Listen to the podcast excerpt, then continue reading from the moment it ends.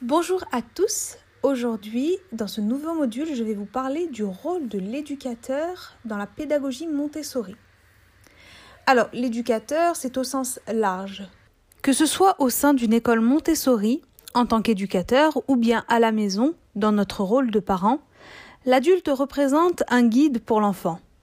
Il doit être une aide utile à son bon développement et aussi lui permettre son éveil social en toute bienveillance. Il est important de repenser le rôle de l'adulte envers l'enfant. Sous couvert de sa toute-puissance, l'adulte a tendance à réagir de façon excessive face à certaines réactions de l'enfant, notamment quand l'enfant va pleurer sans cause, bien sûr sans cause justifiée pour l'adulte, caprice, mensonge. Maria Montessori a nommé ces réactions état inconscient de défense de l'enfant. L'éducateur doit comprendre et connaître le développement de l'enfant grâce aux connaissances théoriques, aux observations et à la pratique. La vision de l'adulte concernant l'enfant va changer. Et ainsi, il pourra adapter au mieux son comportement face aux différentes réactions des enfants.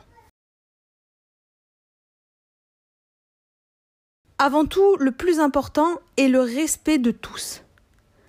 L'éducateur doit avoir une attitude d'acceptation envers l'enfant et les accepter tous comme ils sont.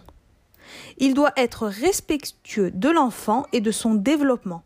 Chacun est là où il est. Chacun évolue à son propre rythme. Il ne doit pas se substituer à la volonté de l'enfant dans ses actions et doit lui proposer des choix limités ou choix fermes d'où l'importance de l'environnement préparé. Une des choses aussi très importantes va être l'observation. L'éducateur qui observe un enfant doit se demander où se situe ce dernier sur le chemin de la concentration, sur le processus de normalisation. Un enfant normalisé se dirige de manière spontanée vers un travail et répète son travail, ce qui va favoriser sa concentration. L'éducateur doit également observer l'enfant et son rapport aux autres. Est-ce qu'il est ou non en difficulté Le désordre moteur est l'expression d'un désordre psychique. Maria Montessori. Par nature, il n'y a pas d'enfant désordonné. Maria Montessori l'éducateur va aussi avoir le rôle de présenter les activités. Grâce à ces observations, l'éducateur apprend à repérer dans quelle période sensible se situe l'enfant, afin de lui présenter une activité en accord avec cette période sensible.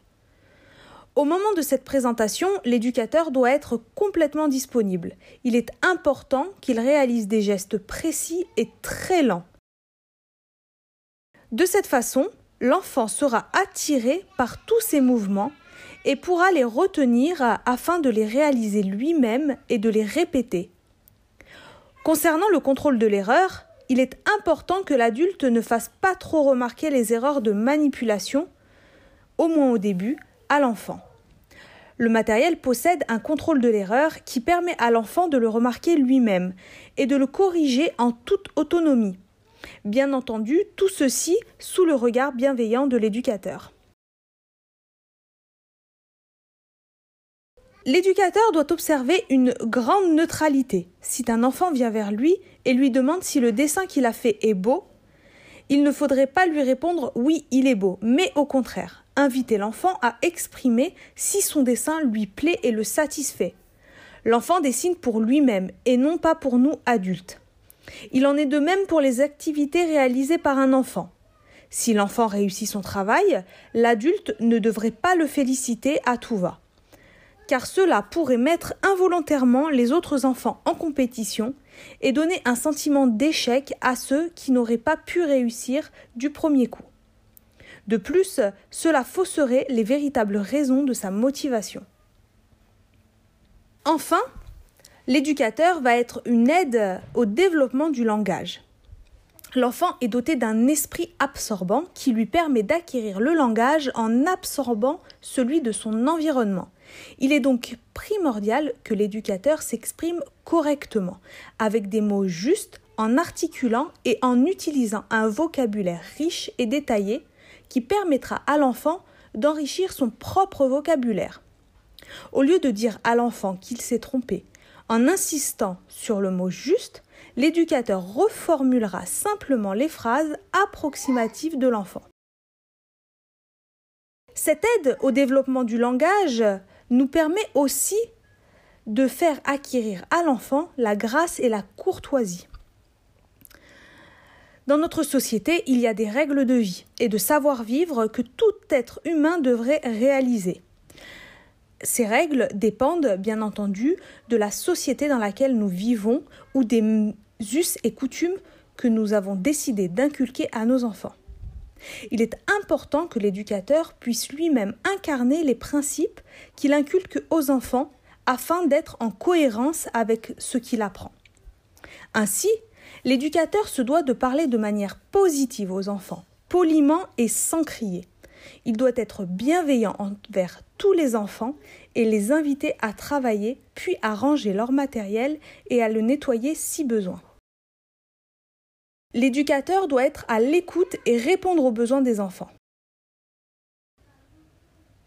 Je vais donc vous récapituler les caractéristiques primordiales qu'un éducateur doit avoir. Premièrement, le respect de tous. Deuxièmement, l'importance du travail d'observation.